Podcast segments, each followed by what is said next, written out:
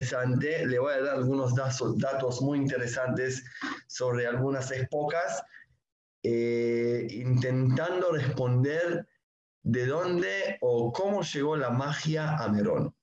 Bueno, Merón, eh, ya sabemos como cada uno seguramente recibió algunas dos o tres historias sobre cosas mágicas que pasaron en Merón, en esa época, en, en, eh, en épocas pasadas.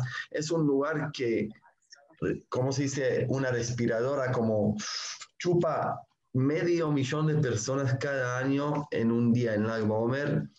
Y esto no viene de la nada, eh, es porque tiene mucha magia este lugar.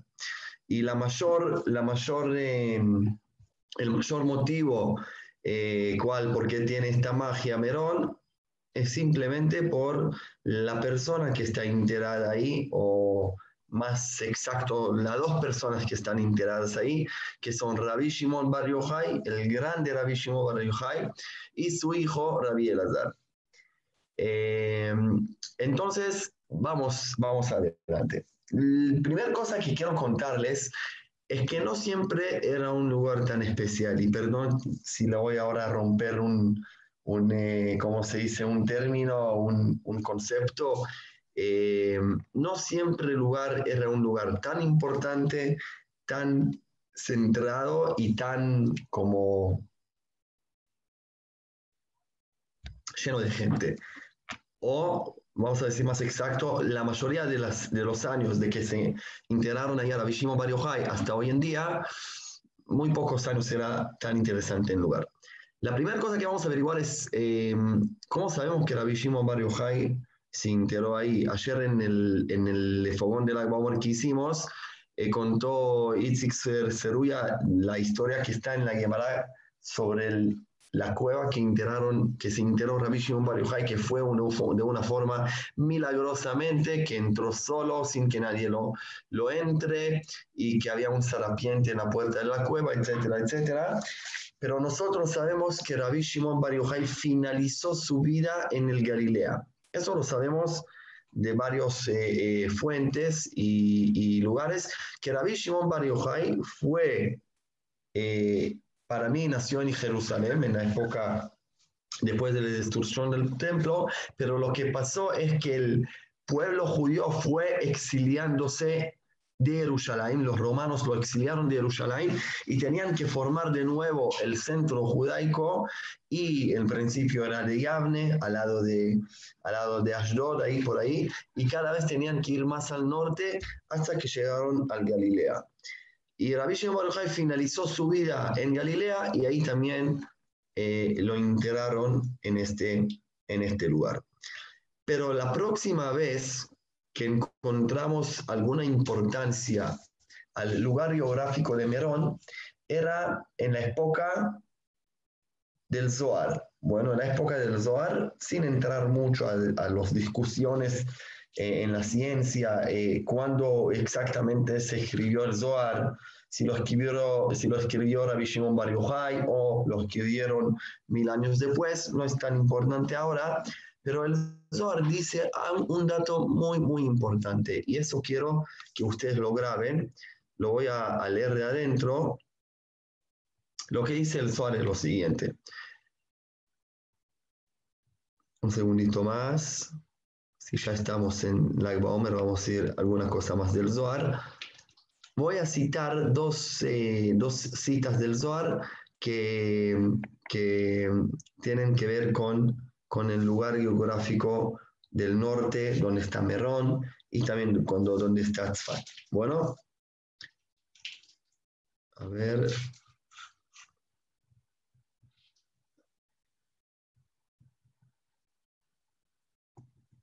Me escapo ahora.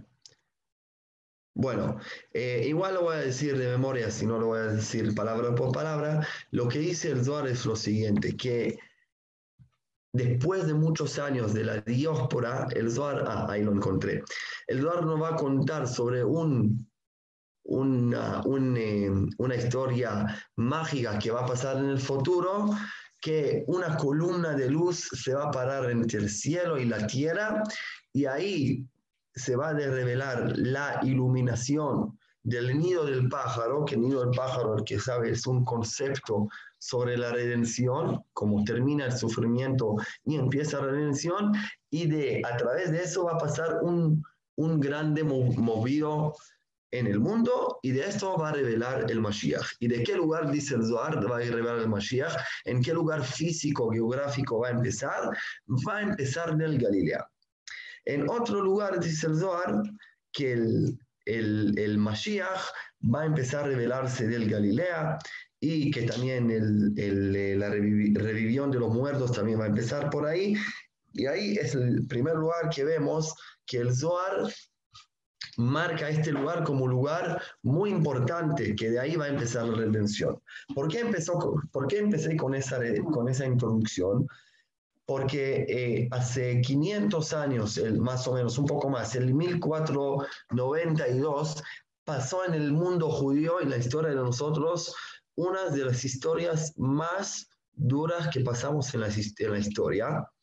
Eh, conocemos el holocausto, conocemos mucho más, pero una historia que nos, nos quedó grabado muy, muy fuerte, yo estoy hablando sobre la historia del exilio de España, el 1492. ¿Qué pasó en el exilio de España? Firmaron el rey y la reina de España un orden que ordena a todos los judíos que tienen que exiliarse de España a otros lugares, eh, salvo a las personas que se van a animar a ser cristianos, pero todos los demás tienen que ir. Ahora tenemos que entender, los judíos en España en esa época es como decir los judíos hoy en día en Estados Unidos, o más todavía, como manejaban el país, estaba muy cerca al rey, vivían re bien, cero de antisemitismo, dominaban todo lo que querían, tenían negocios, el mundo de la Torah era increíble, floresado, hiushim, libros, comentarios sobre la Torah, era como una riqueza,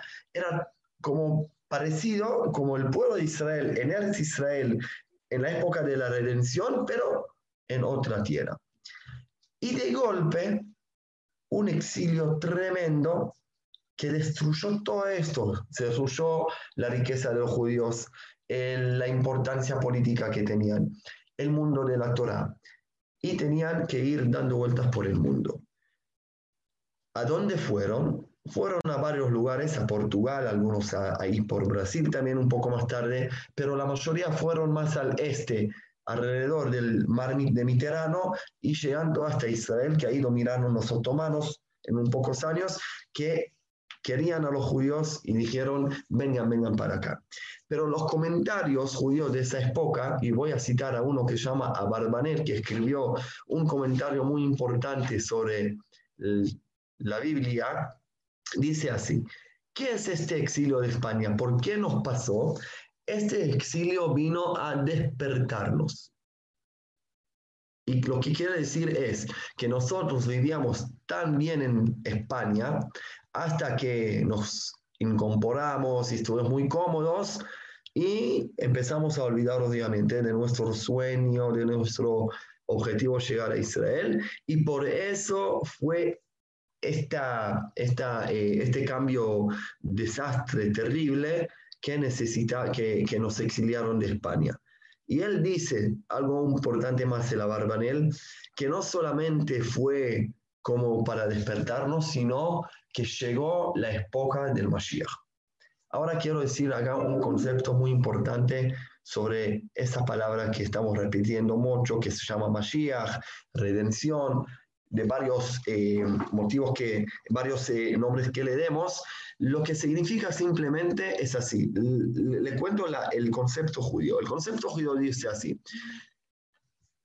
la vida ideal de nuestro pueblo es cuando todo Am Israel vive en Eretz Israel y que existe Bet el templo, y estamos libres sin que nadie nos puede hacer ningún daño. Bueno, ¿qué pasó cuando se destruyó el templo?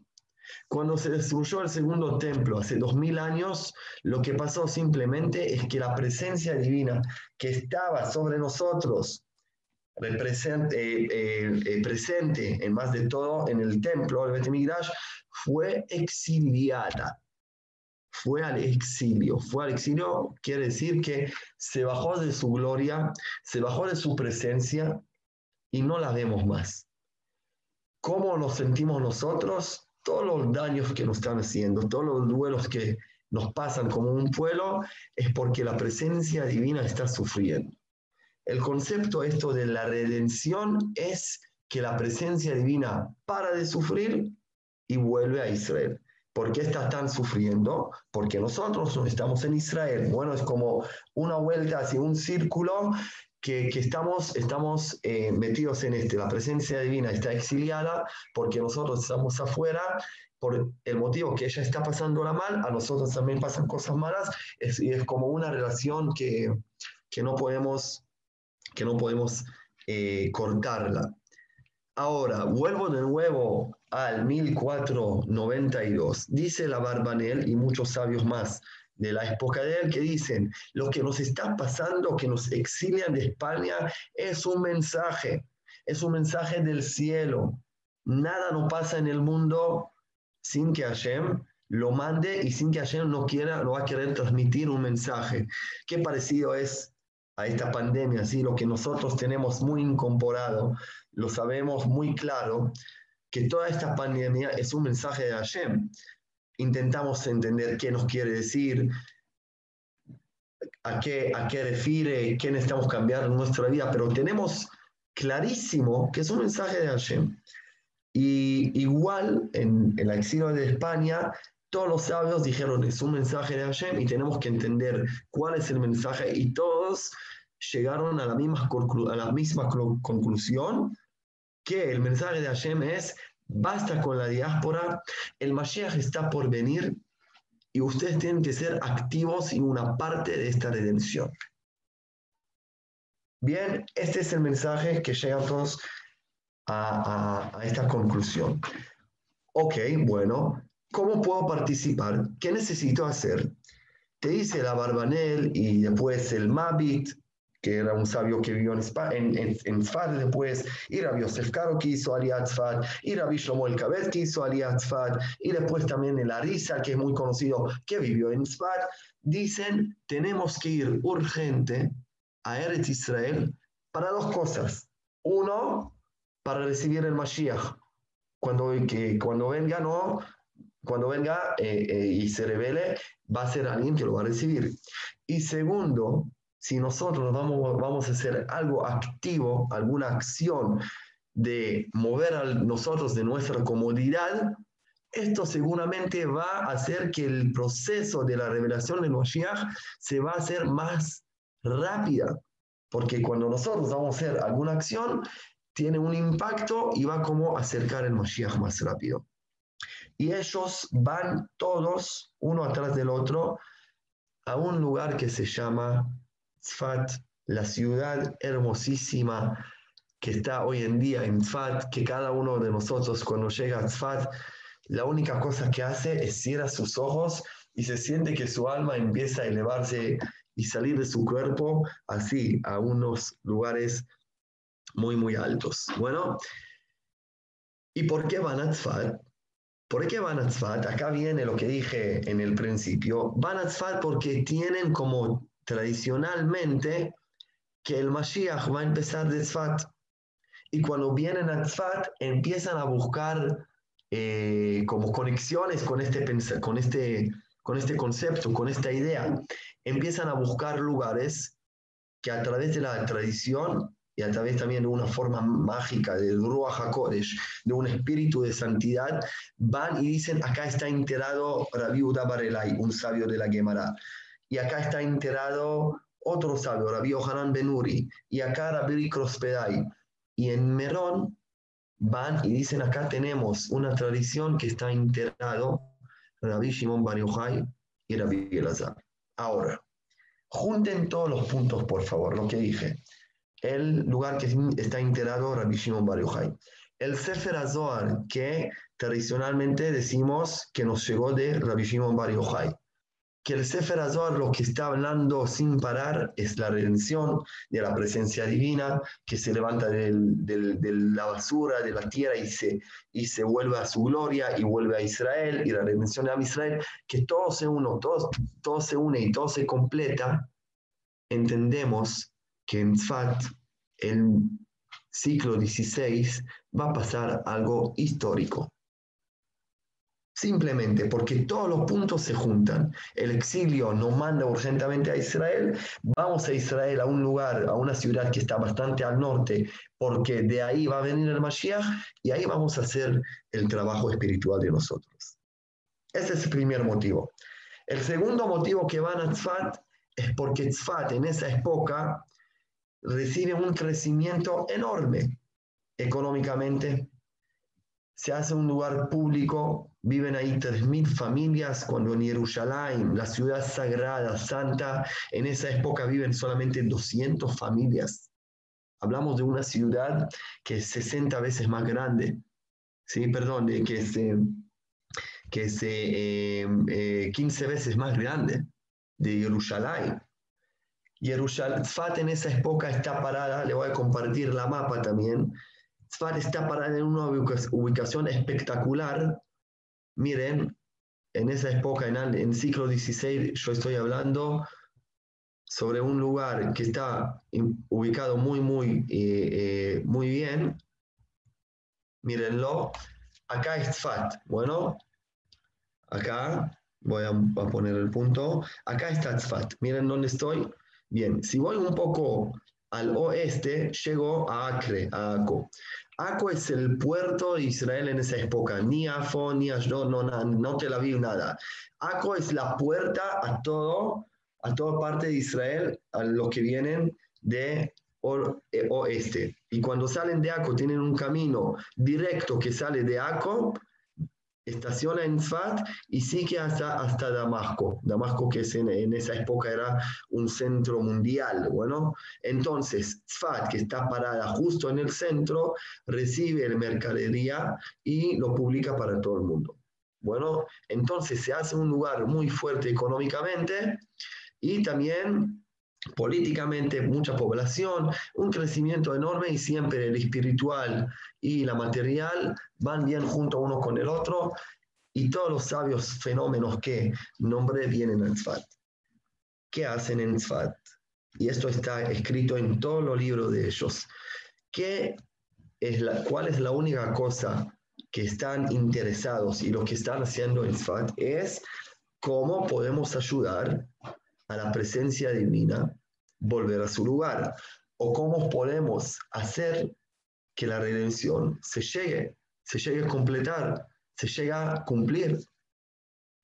Y en el pensamiento de ellos, miren un lugar, una cosa increíble, cómo funcionó la mente de ellos, la filosofía de ellos, que es igual como nosotros vivimos, estamos viviendo hoy en día la forma sionista y ellos dicen así, la redención no va a poder venir y no va a poder cumplir si nosotros no estamos haciendo algo, lo que dije antes.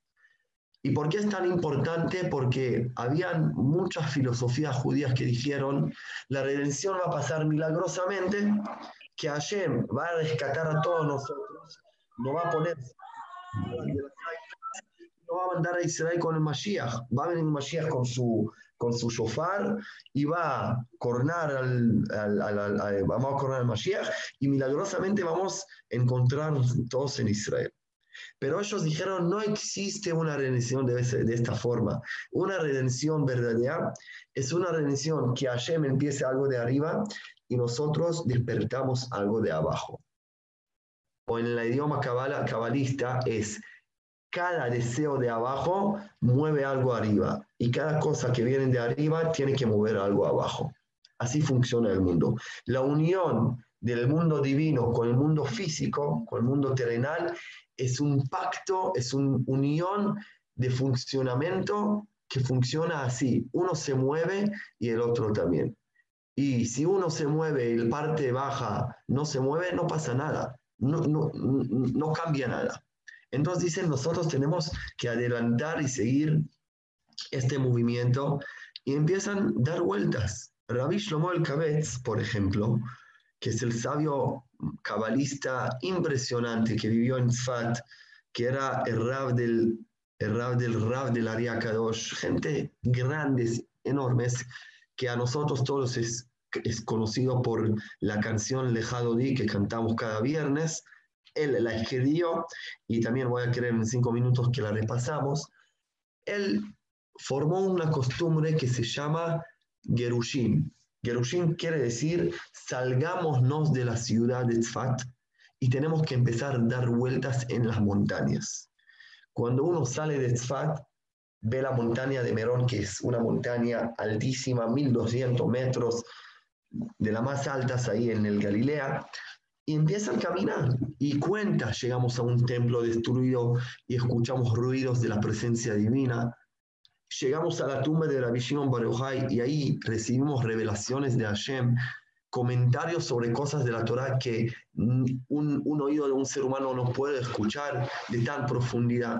La forma que explican y cuentan lo que le pasaron a ellos es algo mágico, es algo que, que lo escuchás y decís, esas personas vivieron en otro planeta, vivieron otra vida siendo ser humanos. Y por este, por este motivo llegan muchas veces a la tumba de Rabbi Shimon Bar y de ahí, de esa época y adelante, Merón y en la tumba de Rabbi Shimon empiezan a recibir esta magia que tiene hecho hasta hoy en día.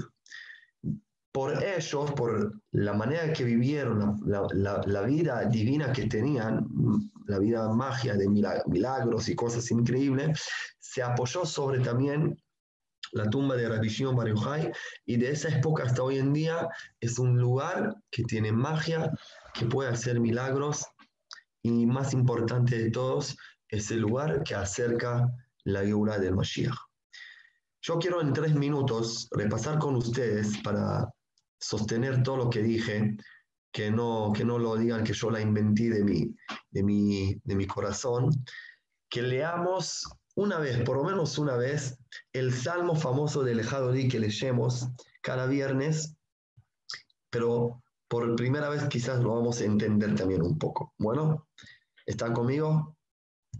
Ahí le voy a compartir la pantalla para que lo vean. Miren eso. ¿De qué habla esta canción? Bueno, nosotros ya vemos, lejado dili kala, pene Shabbat nekabela, la palabra Shabbat, bueno, es para recibir Shabbat, ¿cierto? Previa Shabbat, vamos a recibirla. Pero cuando empezamos a leer, por ejemplo, en el, en el tercero, en tercera estrofa, dice así, Migdash melechir meluja, el Migdash del rey que es de la ciudad, el rey de la ciudad, obviamente habla de Betamigdash. Levántate de tus ruinas. Ya estás demasiadas generaciones sentada en un lugar bajo. Estás tirada. Vos levantate, y Dios ya te va a dar misericordia y te, te va a levantar de nuevo. Y la pregunta mía es, ¿qué tiene que ver con Shabbat? Seguimos uno más, bueno. Itnari afar kumi, sigue. Itnari es como limpiarte, como hacer así a tus ropas para bajar el polvo que, se, que, que te despegó. Pone tus vestimentas de gloria, de tus vestimentas lindas. Saca tus vestimentas de duelo. Porque está llegando Ben Ishai. ¿Quién es Ben Ishai, queridos? ¿Quién es Ben Ishai? Ben Ishai es el apodo del Mashiach, el hijo de Ishai, del reinado de David porque está por venir el, hijo de Ishai y él te va a acercar tu mente a la redención. ¿Qué tiene que ver con Shabbat? ¿Alguien puede explicar? Y si todavía no le alcanzó, voy a leer uno más que dice así, y torerí, torerí, despertate, despertate, kiva orej, porque está por venir tu luz, tu iluminación, kumi ori, levantate, iluminate. Levantate, levantate, Shir ver y empecé a cantar. ¿Por qué? La gloria de Dios está revelándose encima de vos. Y si la pregunta ya está clara, la respuesta simplemente es lo siguiente. Para ellos, Shabbat simboliza, y obviamente que lo sostienen sobre la, sobre la, la Torah del, y secreta, la Torah interna la, de la Cábala y mucho más, Shabbat presenta la redención. Igual como nosotros podemos sentirlo, que en día de las semanas estamos eh, en días de, de dureza, el día de trabajo, el día de preocupaciones, el día de que no siempre la estamos pasando bien, viene Shabbat, es una redención en el tiempo, es como un, un tabernáculo, un templo del tiempo. Y de la misma manera que la misma relación que tiene las seis de las semanas, las seis días de semana con Shabbat y este cambio, Shabbat nos presenta cómo es el cambio de la época de la diáspora, de las generaciones de la diáspora, a la redención en Eretz Israel. Shabbat presenta redención. Y por eso cuando ellos llegan a Shabbat, dicen, este es un momento de Geulah. En la, el famoso historia de Reb Shlomo del Hetzkel el Chávez, el que, ¿cómo se llama? El peón, peón que carga y canta que todo es para Shabbat y dice, Rebe, contame, contame cuándo va a llegar el momento que todo el mundo va a ser Shabbat. ¿Qué quiere decir? ¿Cuándo va a llegar el tiempo que el mundo va a llegar a la redención? Igual como vemos que es Shabbat en cada semana. Shabbat es el símbolo de la redención completa. Y por tal motivo, Revi Shlomo el escribe en Tzfat cuando está caminando por la montaña, quizás lo escribió esto en la tumba de Rabbi Shimon Bar Yochai, no sabemos, pero siente profundamente que el Mashiach está por venir y Shabbat es el momento, el tiempo que el Mashiach, o lo que significa Mashiach, se revela máximamente en la forma más completa que hay. Y por eso escribe esta canción. Y por eso nosotros en cada viernes lo decidimos como una, eh, como una eh, eh, lo heredamos esta canción porque manifiesta tan, tan exacto, tan correcto lo que queremos en la vida de nosotros, que es la redención, es el Mashiach. Y para finalizarlo un poco más, para resumir, y acá viene el parte de ustedes, si quieren hacer preguntas para, para, para sumar cosas, es que Merón manifiesta esto. Merón, en lugar donde está la visión Bar nos transmite este mensaje de la redención completa. El Zohar, el Kabbalah, todos esos libros que decimos la palabra sin saber mucho, pero sabemos que viene con mucha magia, es porque se dedican a hablar de la Geulah, de la redención, de la redención de nosotros como un pueblo que llega a Eretz Israel con la presencia divina, de la redención particular de cada uno, cómo sentir bien, cómo sentir feliz, cómo sentir completo, cómo entender la vida mía, qué es mi vida, dónde está la parte divina en mi vida. En todo eso se indican el, lo que sale de Rabbi Shimon y eh, lo que salió de Tzfat del siglo XVI. Y lo que quiero decir también para finalizar bien, bien, es ¿Qué nos quedó de toda esa época impresionante del siglo XVI? Yo muchas veces digo, si me dejan volver para atrás en el tiempo, ¿en qué época me gustaría vivir para una o dos semanas para entender? Mi respuesta es, yo quiero volver a Tzfat en el siglo XVI, cuando caminaban por la calle el Arizar y Rabbi Yosef Caro y Rabbi el Cabez y todos esos sabios. Pero ¿qué nos quedó de todo esto? el Mashiach todavía no llegó completamente. Y seguramente ellos adelantaron mucho el proceso del Mashiach. Pero para mí lo que nos quedó de todo esto es que entendemos bien qué es el Mashiach. ¿Para qué estamos esperando? Los sueños se formaron en, en visiones mucho más claros. Sabemos en qué necesitamos trabajar. Para mí el sionismo que llegó 300 años después entendió perfectamente que sin el esfuerzo de ellos, la redención tampoco va a seguir. Y la, la parte filosófica que la tenemos tan incorporada, que una cosa grande va a bajar el mundo solamente cuando nosotros nos vamos a animar a hacer nuestra parte para que se completa el, la parte divina con la parte terrenal y baje a este mundo, salió de ahí. Y la vida de nosotros cambió 180, como se dice, por 180 grados para totalmente el otro lado, gracias a esta generación y hasta hoy en día nos impacta eh, día a día la, la, forma que ellos vivieron, estudiaron Torah y vieron también la redención de Am Israel. Así que en Lag Omer pudimos entender un poco más qué significa Merón, qué significa la magia de Merón, de dónde salió y qué nos dice también hoy en día. Lejaim, Lejaim.